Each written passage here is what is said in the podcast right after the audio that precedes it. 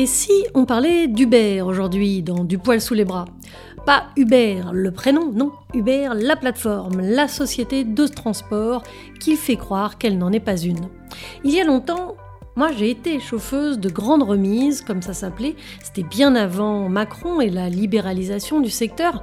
On était déjà en route, bien sûr, vers un libéralisme effréné, mais j'étais salariée, j'avais un vrai statut. Le véhicule appartenait à une petite société aujourd'hui disparue qui s'appelait Foxtrot. J'étais payée correctement et pas exploitée comme le sont les chauffeurs actuels de Uber. Alors oui, on va parler de cette entreprise, mais parler de Uber, c'est parler de capitalisme racial, de libéralisme, de déréglementation, et on va en parler avec une sociologue. Alors, les gens comme moi, c'est des gens euh, qui aiment voyager, c'est des gens qui aiment euh, découvrir les autres, c'est des gens qui aiment les gens, et c'est des gens qui n'aiment pas la voiture. Donc les gens comme moi, c'est des gens qui n'aiment pas la voiture parce qu'ils sont malades en voiture, ce qui pose parfois des problèmes quand on choisit bien ses enquêtes et ses terrains d'enquête. Les gens comme moi, c'est euh, des gens qui euh, aiment euh, transmettre toutes les connaissances aux étudiants et aux étudiantes. Même si les gens comme elle n'aiment pas les voitures, elle en a passé des heures dans des Uber pour pouvoir comprendre le système d'exploitation des chauffeurs, récolter leurs paroles, réaliser la dureté d'un métier qui, et c'est loin d'être un hasard, concerne surtout des personnes racisées. Et elle a vu comment le système Uber abîme le corps et le mental des chauffeurs, mais abîme aussi notre société, que ce soit à Paris, Londres ou Montréal, les trois terrains d'enquête qu'elle a choisis. Bonjour, euh, je suis Sophie Bernard et je suis euh, sociologue, sociologue du travail et de l'emploi. Sophie Bernard est aussi l'autrice de Uber usé, le capitalisme de plateforme, un livre paru au PUF et qui décrypte la réalité du travail et de l'exploitation des chauffeurs. Une description implacable du capitalisme racial de plateforme, comme elle le désigne, une innovation entre gros guillemets qui, comme souvent dans le capitalisme, produit exactement le contraire de la promesse énoncée. Ici, des travailleurs croyant échapper à une assignation raciale et sociale se retrouvent en plein cœur de celle-ci. Allez, c'est parti pour le 53e épisode de Du poil sous les bras. La petite blanc dans du poil sous les bras. Alors en rencontrant Sophie Bernard dans son appartement parisien, la première chose que je lui ai demandé c'est mais c'est quoi une société en voie d'ubérisation? Une société en voie d'ubérisation. Alors en fait, dans, euh, ce qu'on appelle le, le, capitalisme de plateforme, en fait, on est dans un système dans lequel on a des entreprises qui prennent la forme de plateformes, qui vont jouer le rôle d'intermédiaire entre des euh, prestataires de services et puis des clients. Et en fait, ces prestataires, leur particularité, c'est euh, qu'ils ont euh, le plus souvent le, statut de travailleurs indépendants. Donc quand on parle de société ubérisée, c'est en fait ce mouvement de substitution du, euh, travail salarié par du travail indépendant, par des auto-entrepreneurs, par des micro-travailleurs en fait, qui vont travailler à leur compte, mais dans une relation en fait quasi en fait de subordination. On parle de société ubérisée en référence à Uber, qui est en fait l'emblème de euh, ce capitalisme de plateforme, qui est le modèle en fait à suivre pour euh, les autres euh, entreprises qui s'inscrivent dans la continuité de, de ce modèle.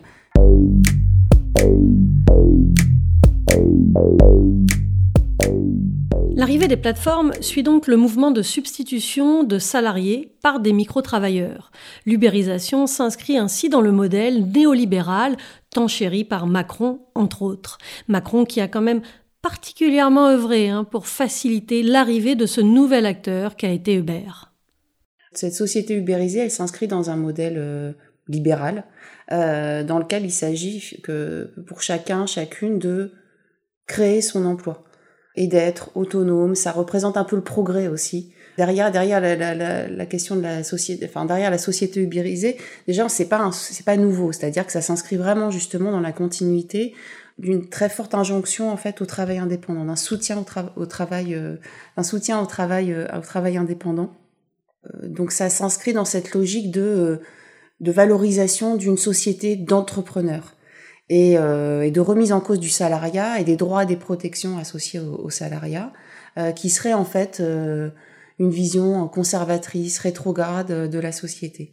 Donc la société ubérisée, c'est pas, euh, ça apparaît pas du jour au lendemain, c'est soutenu en effet politiquement, avec tout un tas de soutiens qui, pour valoriser, pour justement soutenir le développement de, de l'indépendance, et euh, dont le statut d'auto-entrepreneur va être euh, une figure euh, assez centrale pour le coup.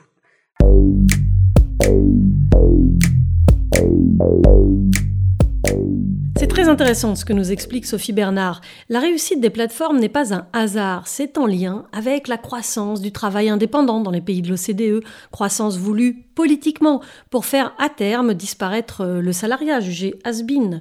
Faire croire à l'innovation quand il s'agit de régression de nos droits, c'est très fort et ce n'est pas du tout nouveau comme on voudrait nous le faire croire. Uber se présente toujours comme une entreprise ultra novatrice.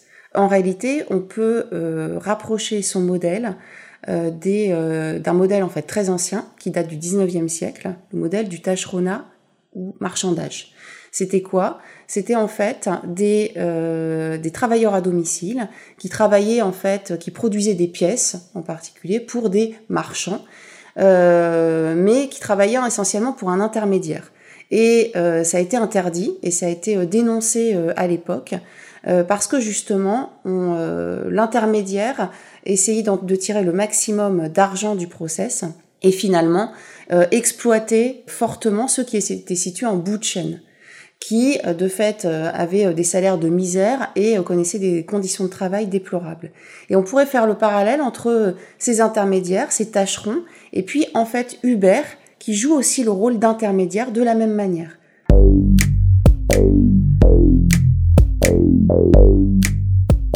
Instabilité, précarisation, surexploitation, tout comme cela existait avec les tâcherons. L'ubérisation est une nouvelle forme d'assujettissement au travail en dehors de toute règle. Uber a eu beau mettre des mots nouveaux sur un concept ancien, il ne faut pas être dupe. Si les outils sont nouveaux, la volonté d'exploitation est elle très ancienne et déroule d'une stratégie très agressive et bien rodée.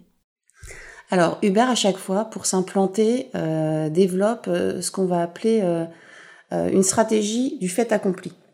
Alors ça consiste en quoi? Il s'agit finalement de, de s'implanter sans tenir compte des régulations à l'œuvre dans, dans une ville, dans un pays. Et, et finalement, le temps que les euh, oppositions euh, s'organisent, euh, le temps qu'il y ait des formes de régulation, le Uber est tellement bien implanté, c'est tellement imposé comme un acteur incontournable du secteur, il devient quasiment impossible, en tout cas très difficile, de légiférer derrière et de réguler.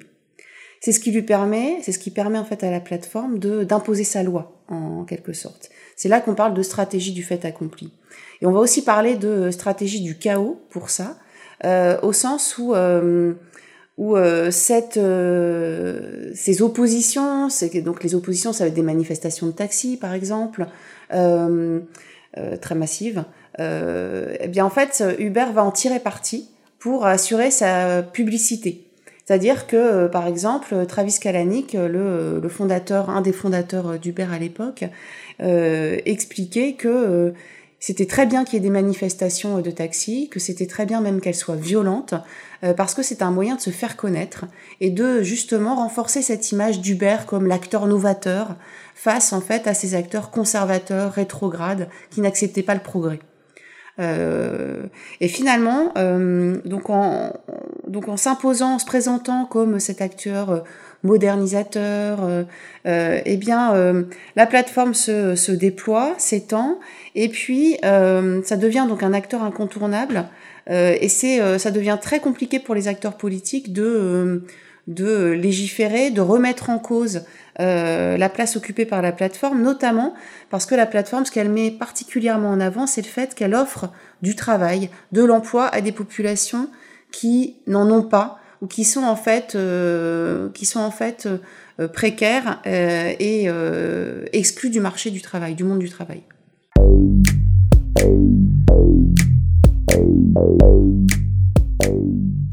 Uber peut donc violer toutes les règles qui s'imposent à la concurrence en se faisant passer pour une simple plateforme de transaction, une entreprise technologique, et non pas pour ce qu'elle est, une entreprise de transport. En faisant ainsi, Uber se rend quasi incontournable et peut exiger la dérégulation du secteur et la création de nouvelles lois avantageuses. Tout cela avec un lobbying puissant et en bénéficiant d'une forte complicité politique au plus haut niveau de l'État. Le message de Hubert est d'ailleurs repris par Macron qui dit défendre les gentils innovateurs face aux rétrogrades qui refusent le progrès et l'emploi. La carotte ultime, l'emploi. Macron oublie juste de préciser que ces emplois seront un retour à une forme d'exploitation désastreuse, grâce notamment à une stratégie économique mise en place par Uber très particulière. Uber, finalement, va instaurer euh, des logiques anticoncurrentielles. Euh, comment est-ce qu'elle procède et pourquoi je dis ça? Euh, C'est qu'en fait, Uber a, eu des a bénéficié de levées de fonds énormes au moment de son déploiement. C'était 20 milliards de dollars. donc c'est des sommes énormes. Qu'est-ce que ça lui permet, ces sommes? Ça lui permet justement d'adopter cette stratégie de croissance à tout prix, c'est-à-dire de s'implanter très très vite et devenir un acteur incontournable très rapidement. Pourquoi? Parce qu'en fait, elle va, grâce à cet argent, euh, proposer des euh, tarifs des courses qui ne correspondent pas au coût des courses. Euh, donc, elle va s'imposer face, cette plateforme va s'imposer face à la concurrence parce que les, les tarifs qu'elle propose sont extrêmement bas, ils sont complètement cassés. Mais ça repose uniquement sur les investissements énormes qui ont été consentis au moment de euh, la création d'Uber et qui sont encore euh, qui sont encore euh, enfin qui sont fréquents encore aujourd'hui. donc ça repose uniquement sur ces investissements. Donc grâce à ces investissements colossaux, Uber donc propose des tarifs très faibles, ce qui va attirer la clientèle. De l'autre côté, pour que Uber fonctionne, il faut qu'elle dispose aussi d'une offre excédentaire de chauffeurs pour justement satisfaire cette clientèle. C'est-à-dire que si euh, un client il attend 20 minutes euh, sa voiture, il n'est pas très content. Ce qu'il veut, c'est que la voiture elle arrive, le chauffeur il arrive euh, dans la minute, ou en tout cas très rapidement. Donc pour ça, il faut qu'Uber dispose d'une offre de chauffeurs excédentaire. Et pour ça, Uber va donc proposer des primes aux chauffeurs. et on va voir ça en fait dans, dans les trois terrains d'enquête, à Paris, à Londres, à Montréal on a euh, Uber procède toujours de la même manière pour attirer d'un côté les clients euh, en leur offrant des courses gratuites, en proposant des tarifs vraiment euh, très très avantageux, et de l'autre côté, en, du côté des chauffeurs, en leur offrant des primes pour les inciter à se connecter à la plateforme. Ce qui va lui permettre de s'imposer donc comme cet acteur incontournable. On parle quand on parle de ça, on parle d'effet de réseau. ça devient tout le monde a intérêt à passer par la plateforme, tant les clients euh, et les clientes que euh, les, euh, les chauffeurs. Donc à partir de là, Uber devient un acteur incontournable, s'impose face à la concurrence et devient le leader, si ce n'est occupe une position quasi monopolistique sur le marché. Le marché biface, c'est que finalement, Uber se trouve entre d'un côté les prestataires de services, les chauffeurs, et puis de l'autre côté les clients. Et, et finalement, dans ce marché biface, il s'agit d'instaurer ces effets de, raison, de réseau pour s'imposer, pour obtenir cette position quasi monopolistique à terme. S'imposer comme l'acteur incontournable pour les deux acteurs de ce marché biface.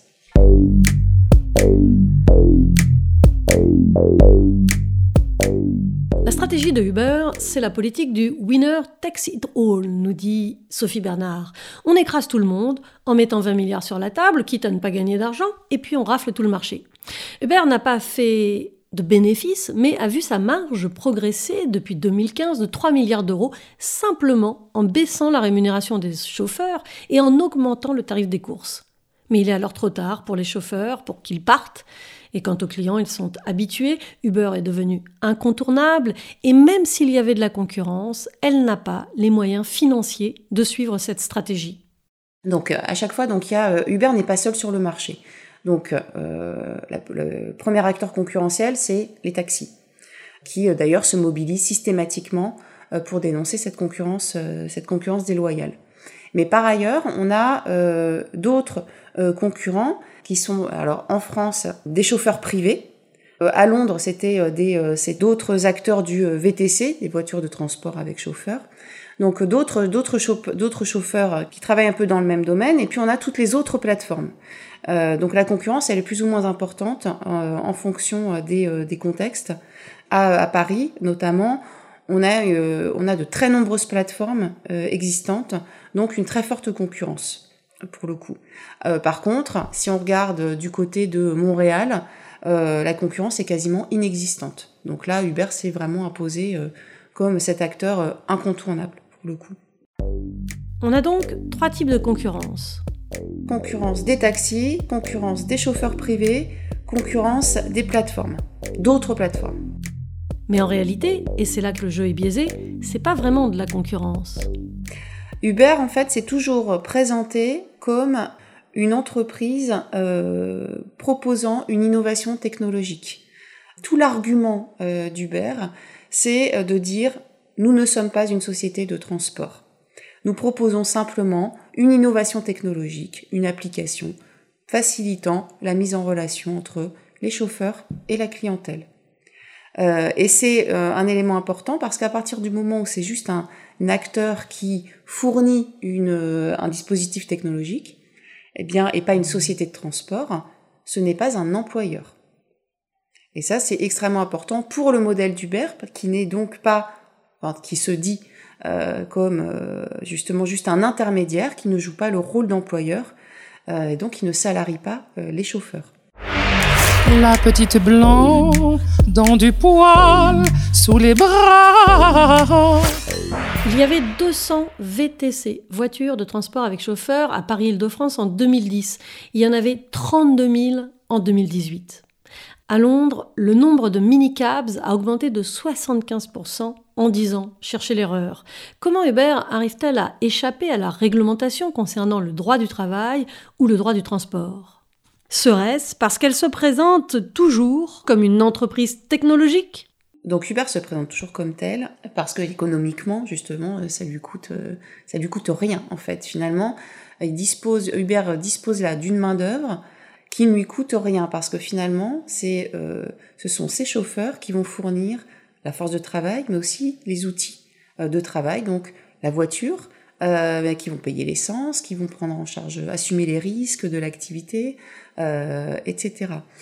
Et sauf que l'enquête, en fait, elle permet, en tout cas, elle, permet de questionner vraiment ce rôle d'intermédiaire parce que finalement Uber, on s'aperçoit, joue euh, joue en fait un, rôle de euh, d'encadrement euh, du le travail en fait des, des chauffeurs se voit encadré, contrôlé par, par la plateforme. donc si, si c'était juste une, un intermédiaire, finalement ce serait pas le cas. là, en, là, en l'occurrence, on voit émerger ce qu'on va appeler une forme de management algorithmique. Le management algorithmique, c'est assez ambivalent. Euh, parce qu'en fait c'est une forme de contrôle qui euh, s'exerce de manière euh, virtuelle et à distance. Mais c'est particulièrement efficace. Et donc ça, on peut donner plusieurs exemples. on peut donner des exemples en matière d'organisation du temps de travail. C'est-à-dire que les chauffeurs, ils rentrent principalement dans le métier pour bénéficier d'une autonomie dans l'organisation de leur temps de travail. C'est un élément extrêmement important pour eux. Euh, sauf que euh, Uber va piloter en fait à distance, en tout cas va les inciter euh, fortement à allonger leur durée du travail et à travailler selon certains horaires, des horaires plutôt atypiques, c'est-à-dire le matin, le soir, la nuit, le week-end, pendant les fêtes de fin d'année, etc. Donc comment euh, Uber s'y prend? D'abord, Uber va dans un premier temps, en fait, après avoir proposé des, euh, rémunérations euh, assez élevées aux chauffeurs au moment de son implantation, eh bien, une fois que la plateforme dispose de suffisamment de chauffeurs, en fait, elle va revoir les tarifs à la baisse. Ils vont baisser, donc de 20%. elle supprime les primes dont je parlais tout à l'heure. et puis, elle augmente sa commission. Donc, elle prenait 20% sur chaque course, elle, elle passe à 25% sur chaque course. Donc finalement, euh, euh, les, chauffeurs, ils connaissent une chute de leur rémunération. Donc pour pouvoir euh, s'en sortir, pour pouvoir à minima maintenir leur niveau de rémunération, ils sont donc contraints de travailler plus. Mais Uber a besoin des chauffeurs sur certaines périodes en particulier. Donc je disais plutôt tôt le matin, par exemple. Et donc pour ça, elle va procéder à des majorations de tarifs. Les tarifs vont par exemple être multipliés par 1, 1,5, par, par 2. donc les chauffeurs, on peut se dire, ils sont libres ou pas finalement de... Enfin, ils sont libres a priori, en principe, de travailler sur ces plages horaires. Mais en fait, les tarifs, les rémunérations ont tellement été tirées vers le bas qu'ils sont contraints en fait de travailler sur ces plages horaires. Donc c'est jamais Uber ne leur, ne leur dit jamais, ne leur indique jamais explicitement vous devez travailler de telle heure à telle heure, mais en fait en tirant euh, les, euh, euh, les rémunérations vers le bas, en fait ils y sont contraints. Ce qui permet à Uber de maintenir cette illusion qu'ils sont, qu'ils restent des travailleurs indépendants, parce qu'ils n'ont pas des consignes explicites à respecter. Donc ça, ça va être du côté du temps de travail, par exemple. Le management algorithmique, on va le retrouver aussi du côté de la clientèle, qui en fait est enrôlée par, euh, par, par la plateforme pour jouer un rôle un peu de contremaître. Donc il va évaluer les chauffeurs et qui dispose d'un pouvoir en fait considérable qui lui est conféré par la plateforme. C'est-à-dire que si, un client considère qu'un chauffeur est désagréable, ne, ne fait pas exactement ce qu'il ce qu'il ou elle souhaitait, eh bien, euh, il va s'en plaindre auprès de la plateforme, qui peut à ce moment-là désactiver son compte, soit totalement, ou le suspendre, en tout cas temporairement. Donc ça va contraindre en fait les chauffeurs, toujours de manière un peu indirecte, à agir dans le sens voulu par la plateforme. C'est-à-dire que les chauffeurs vont alors anticiper les attentes des clients, vont euh, ouvrir la porte, vont euh, offrir des bonbons, alors de moins en moins, mais euh, vont en tout cas répondre à un certain nombre de d'attentes des clients, en tout cas de ce qu'ils supposent être des attentes des clients, sans qu'Uber ait à leur dire d'agir de telle ou telle sorte, mais parce qu'ils craignent de voir leur compte désactivé, euh, suspendu.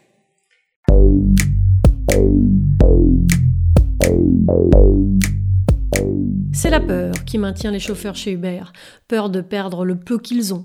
Sous prétexte d'emploi, les plus précaires sont contraints à tout accepter. Le chauffeur Uber racisé, c'est le nouveau épicier maghrébin, la version mise à jour de la main-d'œuvre abondante, sans calife, vulnérable. Les chauffeurs sont pour Uber un matériau humain ultra flexible, pris dans l'engrenage de la dépendance. Une autre des subtilités du management algorithmique, c'est qu'en plus, le peu de règles qui peuvent exister sont si floues, si peu transparentes, si volontairement incompréhensibles que personne, parmi les chauffeurs, n'est capable de les comprendre pleinement. Ça doit être le même gars qui a créé le logiciel tarifaire de la SNCF. L'objectif majeur étant à chaque fois, me semble-t-il, que surtout l'utilisateur n'y comprenne rien. C'est qu'en effet, les règles, c'est une des particularités du management algorithmique. Les règles sont pas explicites, sont pas claires et elle change sans arrêt. Donc, euh, donc les chauffeurs essayent de, euh, de donner des informations euh, sur des forums notamment, sur des, des pages Facebook, et puis même entre eux quand ils se rencontrent. mais on voit bien qu'il y a toujours une sorte de flou sur les règles existantes. Et en fait, ce, caractère flou des règles, c'est encore une fois un outil qui tend à les contraindre davantage. Parce que face au flou, euh, bah, vaut mieux respecter strictement les consignes. Par exemple, aussi les, euh, les chauffeurs, ils ont un taux euh, euh d'annulation des courses euh, à, qui, est, qui est limité, qu'ils qu'ils doivent respecter, sous, sinon leur compte peut être aussi suspendu. ils ont un taux d'acceptation des courses aussi. et donc face à ça, si ils sont jamais au clair sur finalement c'est quoi ce taux? C'est 80% ce taux d'acceptation Est-ce que c'est 80% des courses que je dois accepter? Est-ce que c'est 90% Est-ce que c'est 70% Dans le doute, j'accepte tout. Parce que finalement, je peux pas prendre le risque de voir mon compte déconnecté. Donc en fait, cette, euh, ce, ce, côté flou, instable des règles, ça renforce en fait leur suggestion à la plateforme.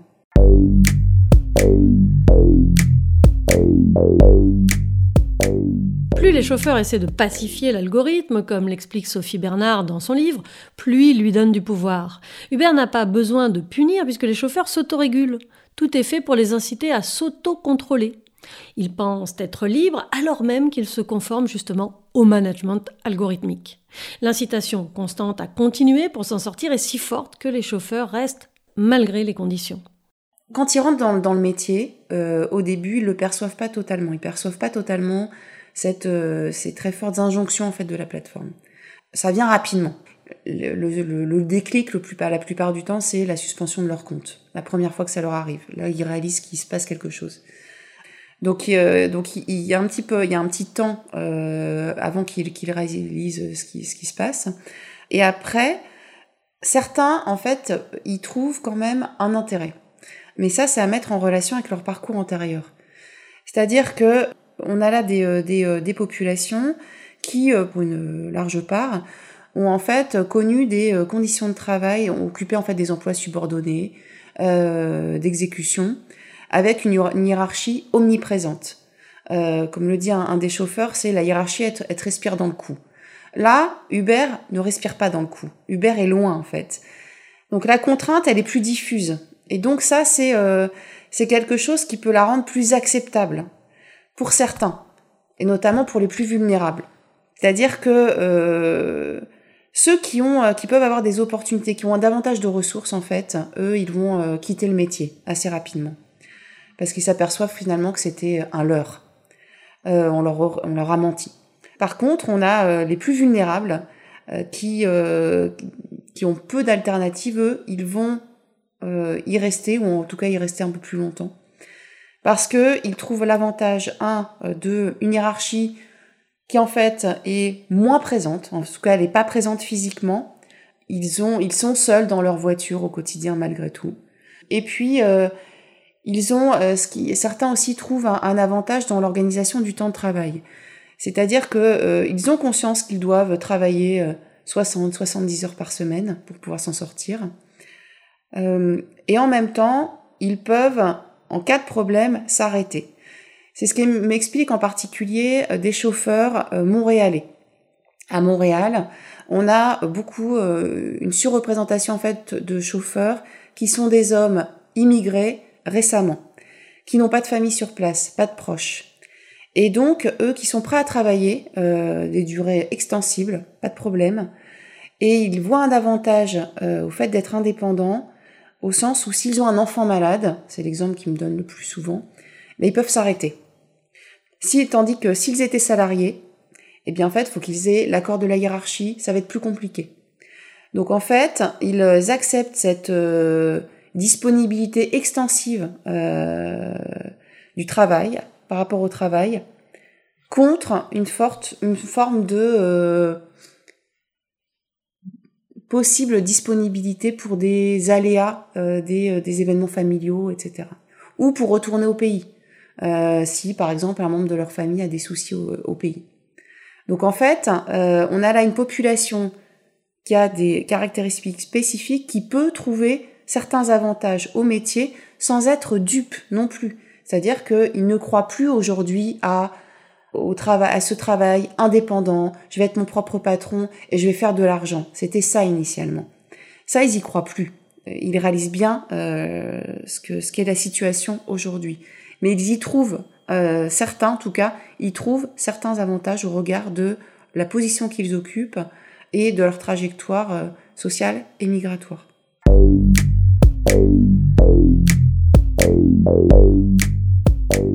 Quelques avantages donc, bien maigres au regard du droit du travail. La flexibilité, par exemple, des chauffeurs n'est pas celle des cadres sup. Corvéable et disponible, cette main-d'œuvre abondante y perd souvent sa santé, sa vie de famille, et puis se trouve confrontée à un pouvoir disciplinaire et arbitraire. Uber, le modèle économique d'Uber, ça repose sur une offre excédentaire de chauffeurs par rapport à la demande. Et en fait, elle trouve cette main-d'œuvre, cette réserve de main-d'œuvre parmi euh, les hommes racisés, qui devient une réserve, un, puits de main-d'œuvre euh, qui est un, peu euh, infini, de par la position spécifique que ces populations racisées occupent dans le monde du travail. Et ce, qui ce qui était intéressant dans cette comparaison, justement, cette comparaison internationale entre trois métropoles, Paris, Londres, Montréal, c'est que dans les trois cas, on a cette surreprésentation d'hommes racisés c'est le point commun. Euh, c'est vraiment central. Et c'est un peu la jeunesse de l'enquête quasiment. C'est euh, euh, pourquoi justement on a cette surreprésentation. Après, on a des parcours, des parcours différents malgré tout selon, selon les villes, des parcours migratoires qui sont différentes, et puis des, des, des, origines migratoires qui sont différentes. À Paris, on a euh, plutôt euh, des euh, enfants d'immigrés et des immigrés. À Londres et Montréal, en fait, c'est quasiment que des immigrés. Ça ne veut pas dire que ce soit une population homogène pour autant. Mais ce qu'on va, va, voir, en fait, de commun dans ces populations, c'est qu'elles occupent toujours une position subordonnée dans le monde du travail. Et elles, ces populations racisées, elles sont donc elles connaissent davantage le déclassement, elles connaissent davantage la précarité de l'emploi, euh, les emplois, euh, les, la pénibilité du travail, euh, donc la hiérarchie omniprésente euh, et de faibles rémunérations. Et puis le racisme. Et le racisme, de fait, qu'elle peut vivre, qu'elle peut vivre au quotidien. Donc elles connaissent aussi des discriminations. Et donc, elle, euh, elle voit ces, euh, ces populations racisées, elle voit dans, le, le dans Uber la possibilité d'accéder au travail indépendant et d'être son propre patron. Et donc d'échapper euh, à ce mécanisme de relégation. On va plutôt ici trouver des hommes racisés. J'ai rencontré très très peu de, de femmes dans le métier, ce qui est propre un peu au métier des transports de manière un peu, un peu générale. Donc on a des hommes racisés euh, très, très présents et qui en fait rentrent dans le métier parce qu'ils y voient une, une opportunité d'améliorer leurs conditions. On leur fait, on leur vend, on leur fait des promesses en fait de, ils vont être leurs propres patrons. Donc ils vont justement échapper à cette hiérarchie omniprésente, ils vont pouvoir organiser leur temps de travail comme ils le veulent. Ils accèdent à un métier propre aussi, beaucoup travailler dans la manutention, euh, dans euh, le bâtiment, dans la restauration. Là c'est propre, on est au volant d'une belle berline. Et puis, euh, et puis on leur promet des rémunérations élevées. Euh, et ils sont prêts à faire des heures. Euh, et ça, je pense que c'est quelque chose d'important à souligner. Ils sont prêts à faire des heures rallonge, mais à condition que ça paye. Et donc beaucoup ont commencé dans le métier, d'ailleurs en disant, en prévenant leur, leur épouse, bon bah pendant quelques années tu vas peut-être pas beaucoup me voir, mais ça en vaut la peine parce que je vais, je vais gagner beaucoup d'argent. Et en fait, ils arrivent et au final, ils sont dans un métier où oui, ils sont leurs propres patrons, mais en fait subordonnés à en fait un management algorithmique omniprésent. Ils gagnent pas du tout euh, ce qu'ils avaient prévu en fait, et ils ont des rémunérations très faibles. Euh, ils doivent travailler 70 heures pour arriver au niveau du SMIC. Donc en fait, toutes les euh, toutes les promesses qui leur ont été faites, c'était du vent.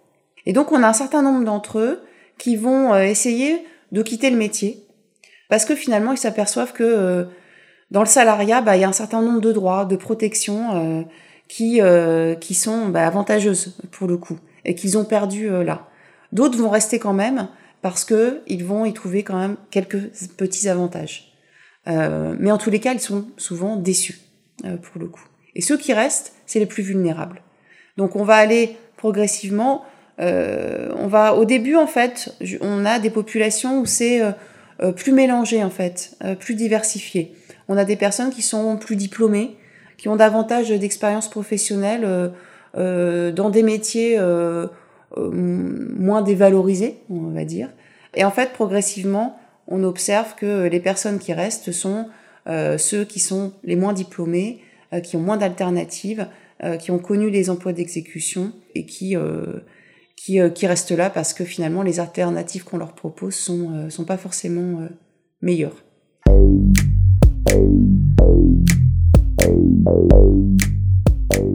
Et oui, c'est toujours le même dilemme capitalistique. La peste ou le choléra Ici, vous n'avez pas de patron qui vous note, mais ici, c'est le client le patron.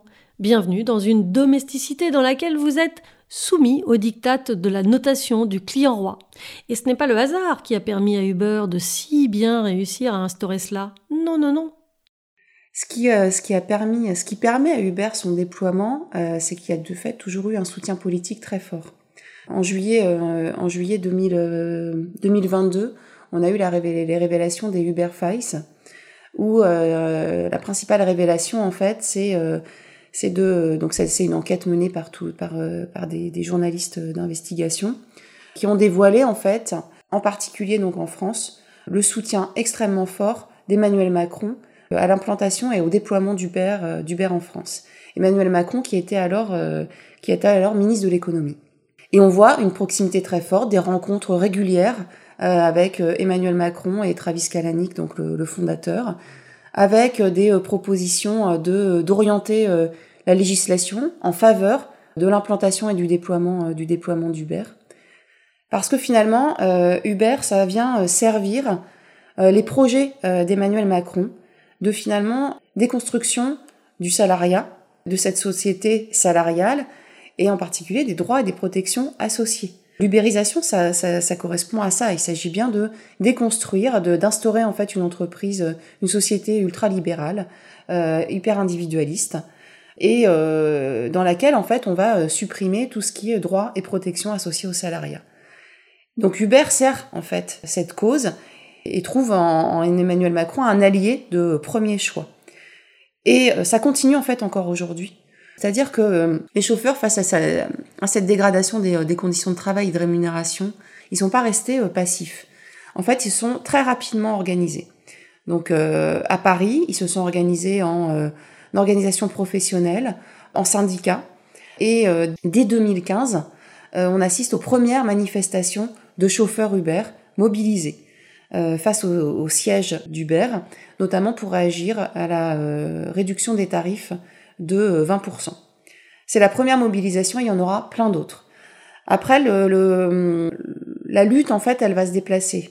Ils se mobilisent très régulièrement, ils entrent en négociation, ils interpellent le ministère des Transports notamment, et le terrain va se déplacer du terrain en fait de la rue, très proche finalement, très similaire au mode de mobilisation des, taxis au terrain euh, judiciaire. Ils vont euh, porter des euh, demandes de requalification très nombreuses de chauffeurs. donc à peu près 200 en fait. Ils vont s'organiser pour porter collectivement en fait ces, ces, demandes de requalification. Ils vont gagner un certain nombre de procès, ils vont en perdre d'autres. Mais ce qui est important, c'est de voir que le soutien d'Emmanuel Macron est toujours présent aujourd'hui et on le voit en fait au niveau, de, euh, au niveau européen. C'est-à-dire qu'on a eu euh, une avancée au niveau européen, au sens où a été euh, mise en place ce qu'on appelle une présomption de, de salariat. Donc il, s'agit de renverser en fait un peu le rapport de force, au sens où il s'agit pour les, les, la plateforme d'amener suffisamment de preuves pour démontrer que les chauffeurs ne sont pas des salariés, plutôt que les chauffeurs s'organisent et démontrent eux qu'ils sont salariés. C'est une avancée importante. Sauf que ça a été remis en cause récemment avec tout un tas de dérogations euh, qui ont été portées par la France. Et d'ailleurs, au sein euh, de, de, du Parlement européen, on parle des, euh, des mesures dérogatoires françaises c'est systématiquement porté par la France. Donc, de fait, on voit toujours ce soutien qui, en fait, tend à invalider, à vider de sa contenance, de son contenu, pardon, cette avancée. En fait, Emmanuel Macron continue toujours d'agir euh, en soutien d'Uber pour empêcher ce mouvement de requalification des contrats commerciaux de ses chauffeurs en contrats de travail. Donc derrière, il y a bien une entreprise idéologique qui vise en fait à déconstruire la société salariale. La petite blanc dans du poil sous les bras. À propos de ce que vient de dire Sophie Bernard, précisons que la directive de la Commission européenne pour présomption de salariat date de 2021.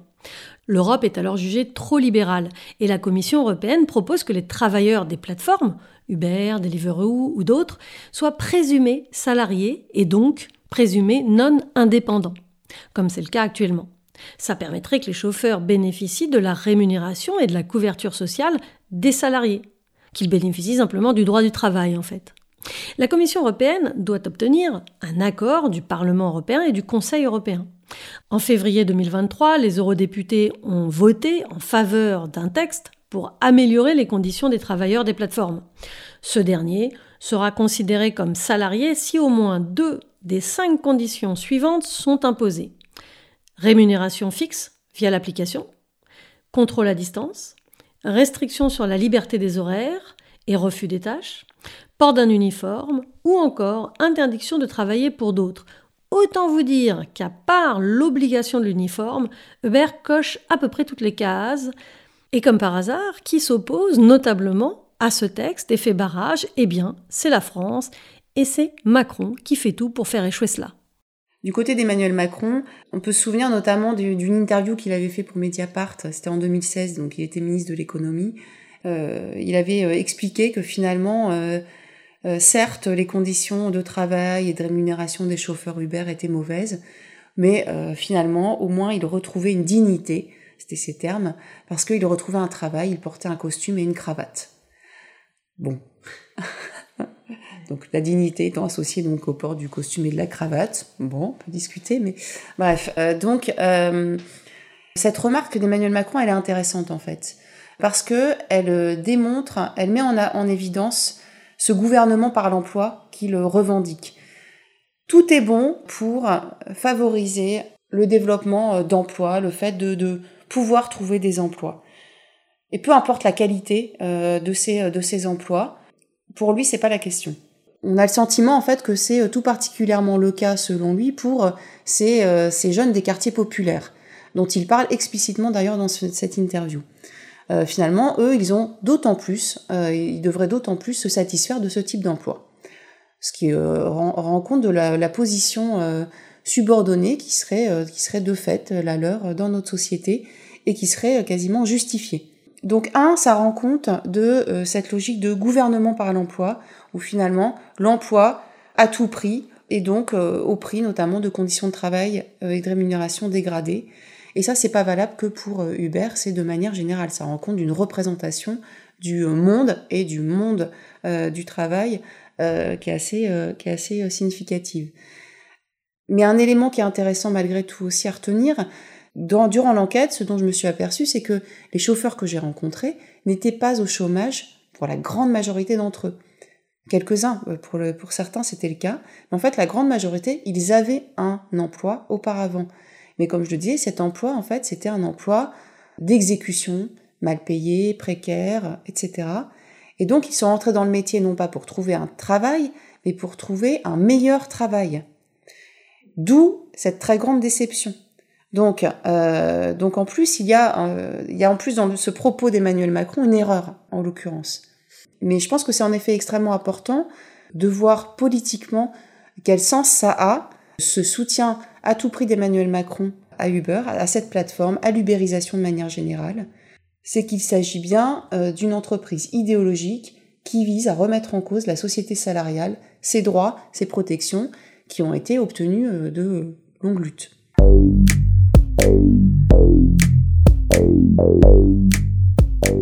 Des droits des travailleurs obtenus de longue date et qu'on est en train de perdre petit à petit. Les conditions de travail des personnes les plus précaires sont déjà telles qu'elles optent pour ce qui s'appelle le good bad job, dont parle Sophie Bernard dans son livre. Les chauffeurs savent qu'ils font un boulot dur, mais il y a de maigres avantages comme de subir moins de racisme, moins d'agisme, moins de mépris de classe, du moins le croient-ils tout comme ils croient être leur propre patron, alors même qu'on l'a vu, le travail est encadré et Uber exerce un contrôle continu avec une surveillance à distance, un suivi constant, le contrôle des performances, l'imposition automatique de décisions, pas d'interaction humaine et quasiment aucune transparence. Sophie Bernard parle dans son livre de la figure du régime disciplinaire panoptique.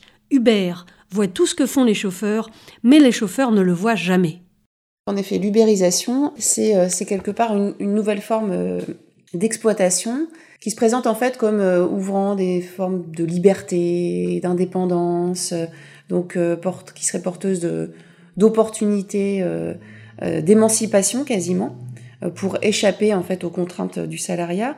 Et en réalité, on s'aperçoit qu'en fait, c'est une forme d'exploitation qui serait peut-être encore pire que celle qu'on peut connaître dans, dans le rapport salarial. Au sens où finalement, ces euh, travailleurs, ils ont tous les inconvénients euh, des euh, différents statuts d'emploi sans aucun désavantage. C'est-à-dire que d'un côté, eh bien, c'est eux qui assument les risques de l'activité, mais sans bénéficier de l'indépendance, de l'autonomie qui est associée au travail indépendant.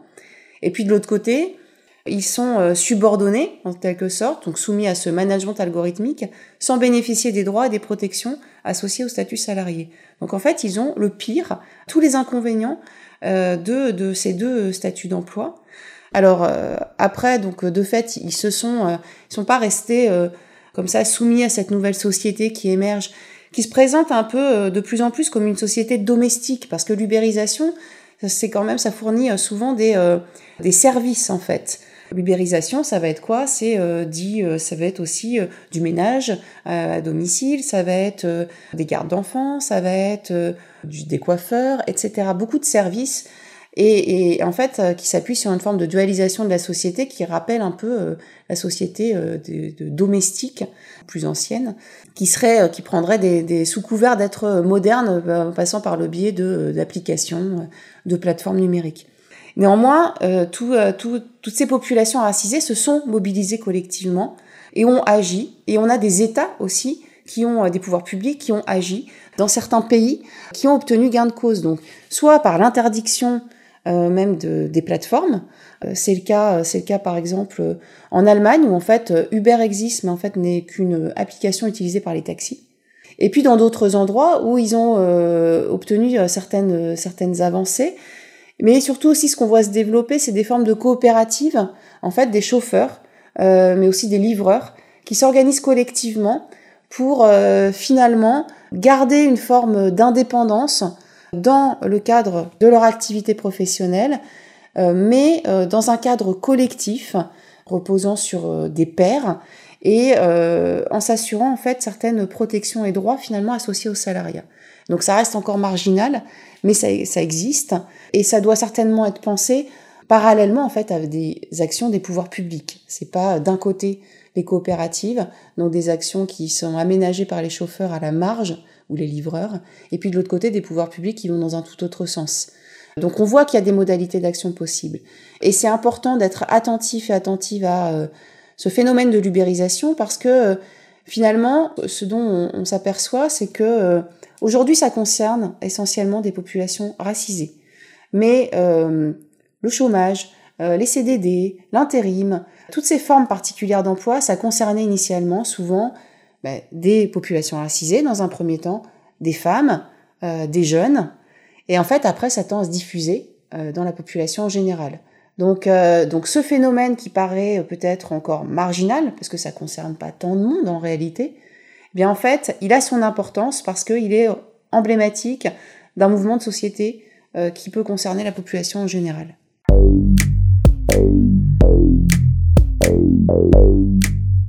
Ne jamais se croire à l'abri Lutter pour des droits pour les plus vulnérables, c'est lutter pour nos droits à nous qui avons peut-être la chance de ne pas faire partie aujourd'hui des plus vulnérables. Et gardons espoir, faire reculer Uber et l'ubérisation de la société, c'est possible. Le pire n'est jamais sûr, même s'il bénéficie de puissants alliés au gouvernement. Allez, on se détend avec un tour du côté des poils de Sophie Bernard. Alors mon rapport aux poils, en fait, ça me fait penser à ma fille ma fille qui est une adolescente et qui euh, justement avec laquelle en fait on a ces discussions sur qu'est-ce qu'on va faire de ses poils. Euh, et en fait dans ces cas-là, moi je suis un peu euh, écartelée parce que finalement moi je suis prise dans la société, donc je m'épile notamment. Et elle, elle se demande si finalement c'est pas une forme de domination patriarcale que de s'épiler. Et moi-même étant féministe, eh bien, je peux pas aller non plus opposer. Donc, on a des discussions à ce sujet-là. Et donc, moi, quand je pense au poil, en fait, je pense à ces discussions avec mon ado. Et voilà, du poil sous les bras, c'est tout pour aujourd'hui, mais vous le savez bien, en attendant la prochaine émission, retrouvez toutes les autres émissions de Du poil sous les bras en podcast.